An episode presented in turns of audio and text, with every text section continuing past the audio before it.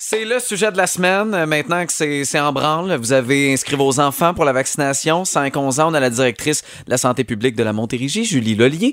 Bonjour, docteur Lelier, ça va bien? Oui, ça va bien, merci. Si on regarde euh, premièrement un petit topo euh, de, la, de la Montérégie en termes de nombre de cas, c'est à la hausse depuis quelques jours? C'est à la hausse. On demeure quand même dans une situation que je dirais euh, plus favorable que les autres régions autour de Montréal, mais c'est sûr que c'est à surveiller. On s'attend à ce que ça monte. Euh, bon, ça a été une annonce, euh, je- pense, attendue quand même pour plusieurs parents, mais il y en a encore qui euh, sont craintifs, hésitent à faire vacciner leurs enfants. faut dire qu'il y a énormément de désinformation aussi. Comment on peut rassurer justement ces parents-là? Quels sont les avantages du vaccin pour les enfants? Ben, on peut les rassurer en leur disant que même si c'est pas un vaccin qu'on connaît depuis longtemps, quand un vaccin finit par être homologué, c'est qu'il y a eu beaucoup de recherches et que les experts sont certains que c'est sécuritaire.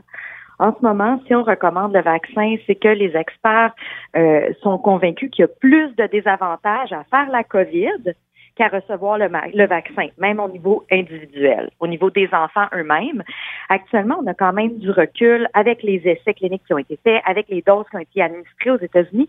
C'est très rassurant de voir qu'on a très peu d'eff- d'effets secondaires, moins que chez les 12-17, et on n'a eu aucun effet secondaire grave. Donc, tout ça, au niveau de la sécurité du vaccin, euh, il y a plus d'avantages à le recevoir qu'à ne pas l'avoir et à risquer de faire la COVID. Bon, on est à un mois de, on est à un mois de Noël. Est-ce que la première dose, c'est ce qui va influencer si on aura ou pas des célébrations de Noël avec les proches? Ben, en fait, c'est plus la situation épidémiologique qui va influencer ça, mais c'est sûr qu'actuellement, ça circule, on voit ça augmente, puis ça circule surtout chez les enfants sont pas vaccinés. Les éclosions sont beaucoup, beaucoup, beaucoup dans les écoles primaires. Donc, ça, c'est l'autre avantage de la vaccination, c'est que c'est le meilleur moyen qu'on a actuellement pour réduire la circulation.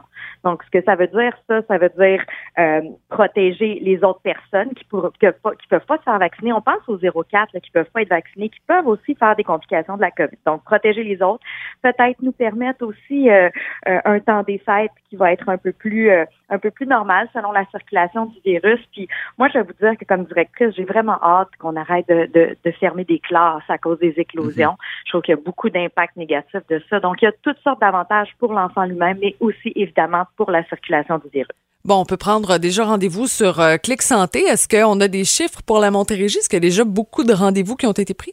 J'ai pas de chiffres pour la Montérégie. Ce que je peux vous dire, c'est qu'effectivement, les parents peuvent prendre rendez-vous, mais il va aussi avoir des communications, si ce n'est déjà fait, par les écoles pour euh, la vaccination qui va aussi se faire dans les euh, milieux scolaires. Est-ce que les enfants devront quand même euh, bon attendre ou faire la quarantaine en revenant de voyage? Il y a beaucoup de parents qui se posent la question, planifient la semaine de relâche. Qu'est-ce qui va se passer avec ça?